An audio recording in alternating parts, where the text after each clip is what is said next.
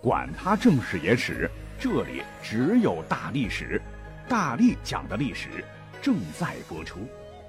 大家好，我是大力丸，欢迎加入历史爱好者的家园。微信搜索 d a l i s h i 幺零幺二零二三零三四零四，大历史的英文拼写都可以哈。每天我们都会有大力丸辛苦录制的粉丝福利哈。来开讲今天的节目，我之前一定是讲过的，我说过哈，历史有的时候因为年头太久了。传来传去，以讹传讹，很可能就传成了公鸡可能下蛋，而且下的是金蛋啊！就是白的传成黑的，好的传成坏的，颠倒是非的事和人太多了。比方说，一提起来啊，一定是坏人标签的那位庞太师，哎，我打小就知道那是个大坏蛋呢。你看，他跟杨家将作对，居然从老令公一直作对到杨文广，整整四代人。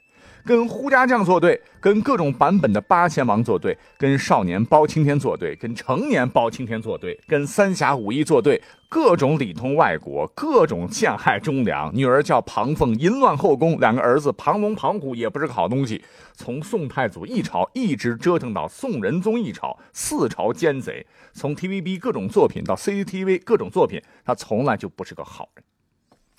其实实际上啊，我们心目当中的这个庞太师的原型，在历史上就是北宋的那位庞太师庞吉啊。他乃是一位著名的能臣和忠臣，忠君爱国。他和包拯同时站在宋仁宗的朝堂之上，不仅没有利害冲突，在治国理政上还有许多共通之处。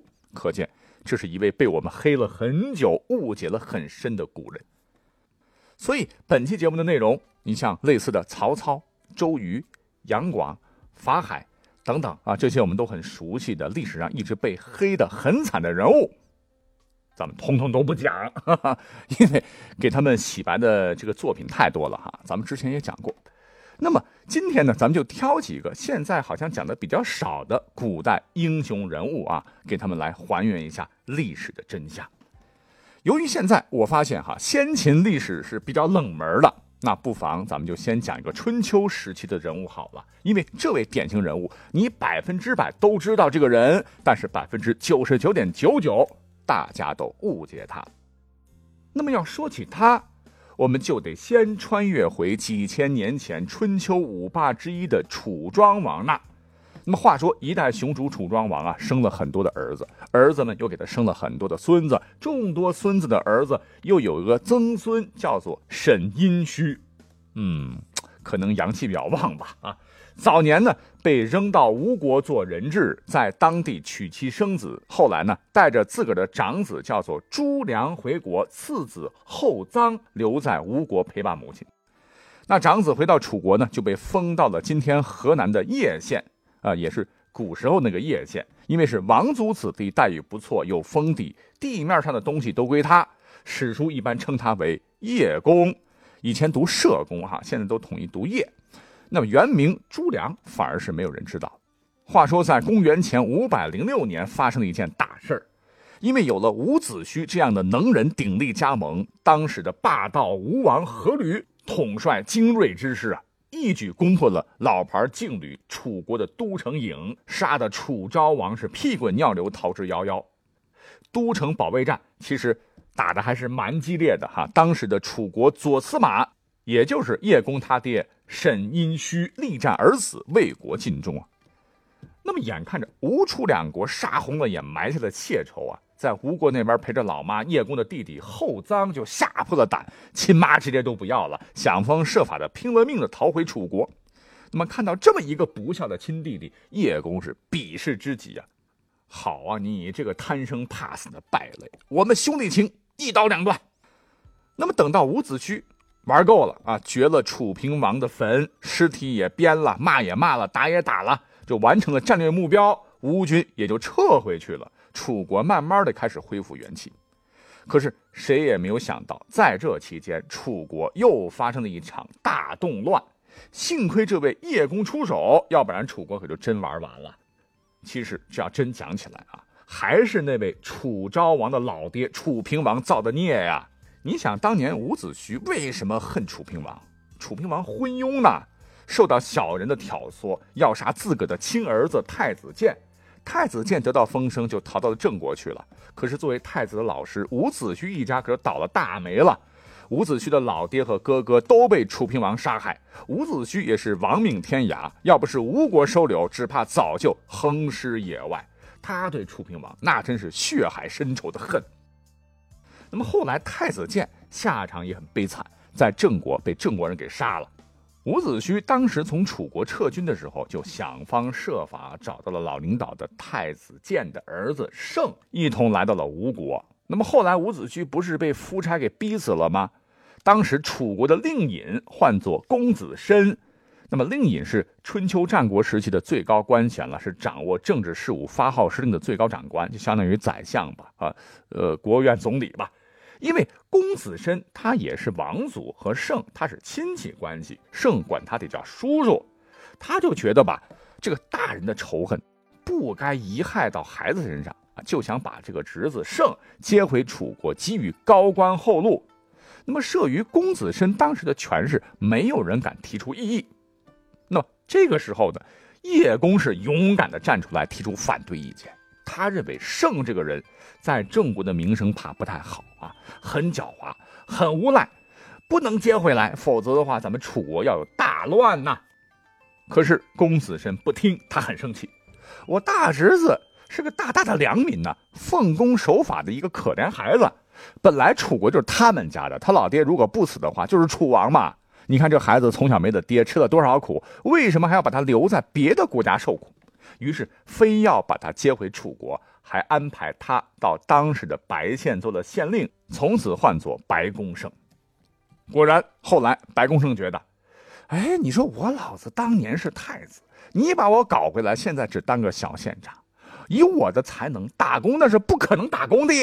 是果断搞起了大事情，借着献俘的名义带兵进入了国都郢，使用奸计突然袭击，杀了公子申，拥兵自重，囚禁楚惠王，颠覆政权，自个儿当了楚王。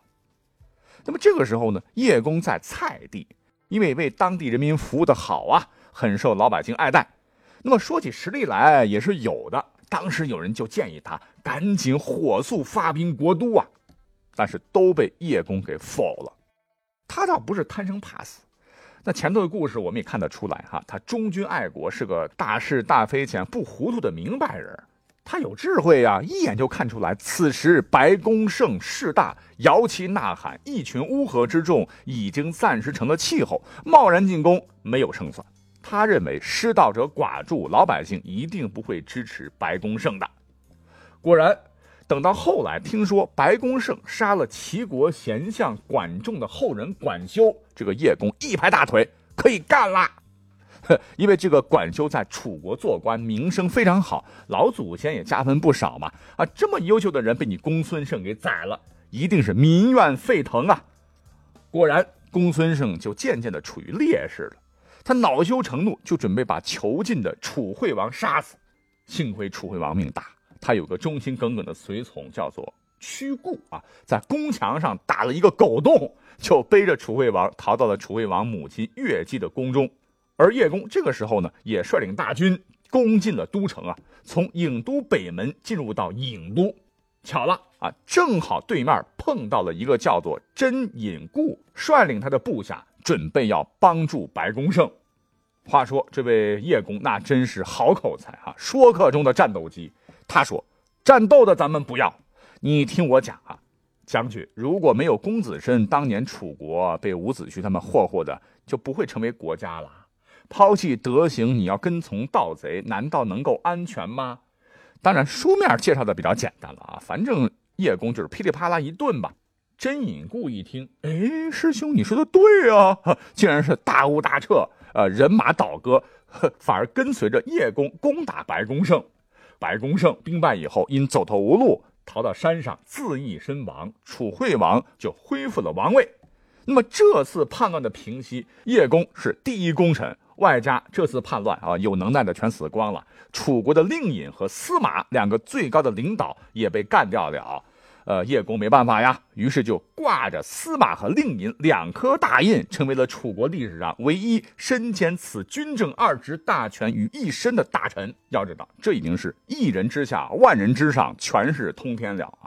我们去看看历史，很多人往往拥有高位就得意忘形了，飘飘然了啊，忘记什么是兔死狗烹了。你这权力大了，哎，就代表着王权受到了严重威胁，下一个被搞死的可能就是你呀。所以历史上，因为权力的欲望哈，导致自个身首异处、没有好下场的这个事例比比皆是。但是人家叶公非常睿智，他一点不贪权。那么等到国家安定之后，他明智的选择急流勇退。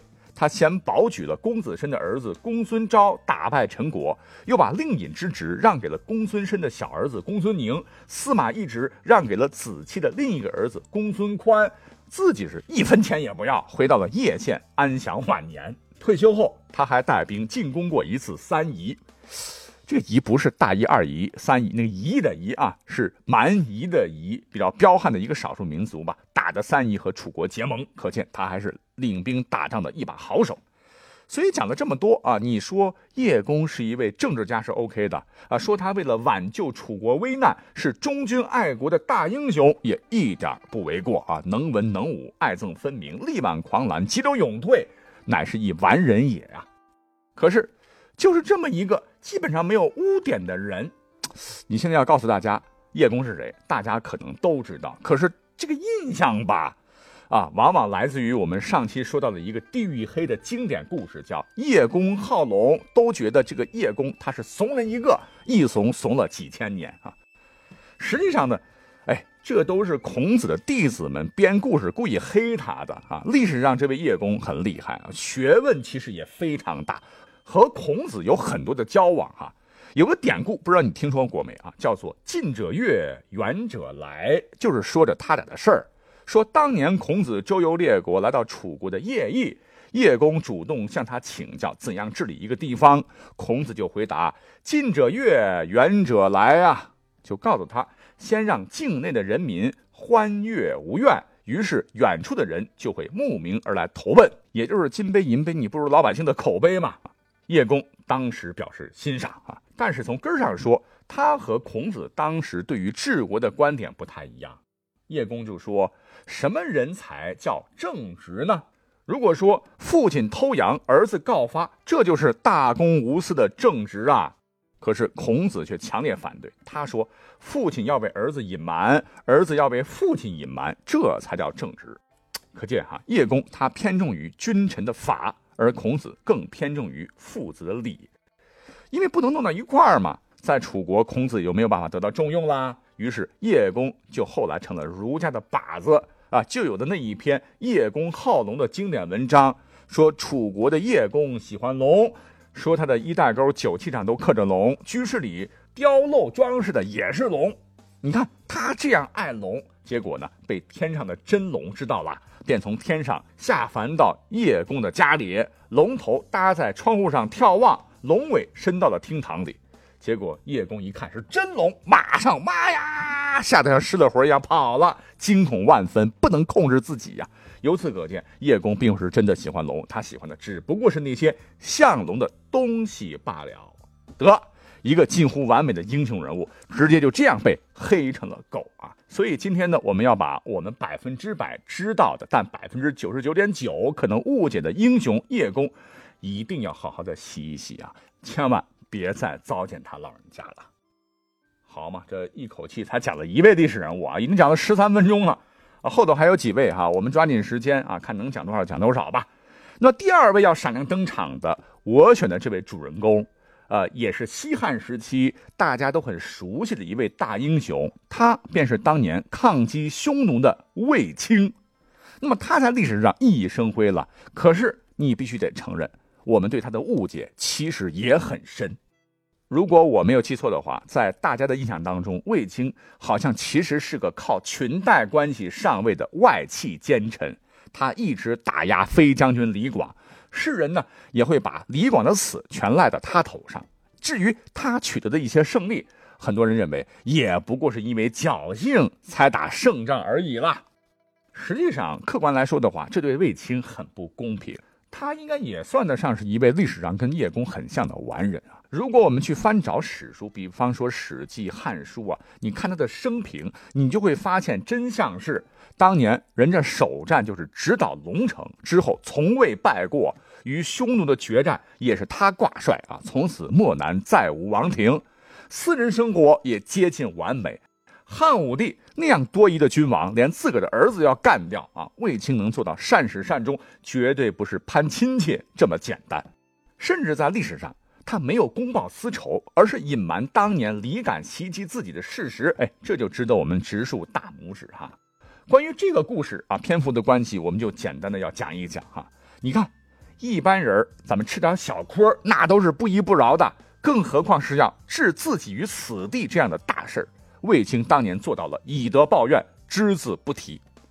那么这位李敢是谁呢？哎，其实李敢呢，就是汉朝名将李广的儿子。李敢年轻的时候呢，跟随着李广东征西讨。李广的部队曾经被十倍的敌军包围，李敢带领着几十个骑兵穿插攻击敌人，稳定了李广军心。后来，李广跟随霍去病出征，并取得了侯爵。而他的父亲李广就没有那么幸运了，一生没有被封侯。而且在李敢夺得侯爵的那一年，李广因为迷路被迫自杀。那么很多人觉得了。李广他是个悲剧人物，他的死啊都是大将军卫青搞的。实际上哈，他当年差点就粉碎了卫青的整个计划，因为他的部队迷了路，反而使得卫青被迫独自面对匈奴单于的部队，并最终取胜。那么李广的迷路对于这一次战争有着非常恶劣的严重影响。一方面险些酿成了全军覆没的风险，另一方面也造成了匈奴单于的逃脱。所以呢，在这件事情上，李广是有责任的。卫青就责备了李广，李广不想受到屈辱，只能被迫自杀。所以总体来看的话，李广的死虽然卫青有责任，但不是主要责任，李广自身的原因更大。那么这个事情，李广的儿子李敢就非常想不通啊，并由此开始怨恨卫青。有一回，趁机偷袭了卫青，把卫青打伤了，差点就置卫青于死地。要知道，这可是重罪啊！皇帝亲自任命的讨伐匈奴的大将军，因为私情，你就想置他于死地，以下犯上，这是死罪中的死罪啊！万幸的是，卫青这个人比较宽厚仁慈啊，他并没有报复李敢。可是后来，卫青的外甥霍去病听说了，非常恼怒啊！他不能容忍这个事情，就在陪汉武帝打猎的时候，霍去病趁机射杀了李敢。所以从整个事件来看，哦，就因为卫青他出身卑微，是外戚，就被轻蔑对待；就因为历史上的文人骚客喜欢悲剧英雄李广，就对卫青大加挞伐。让大家反而深深误解了卫青这位大英雄，我觉得也实在是太可惜啊！所以本期节目咱们也就一块讲了哈。哎呀，后头还有几位啊，确确实实各位不太熟悉的英雄人物啊，实在放不下了，那我们就下期再讲好吗？好，拜拜。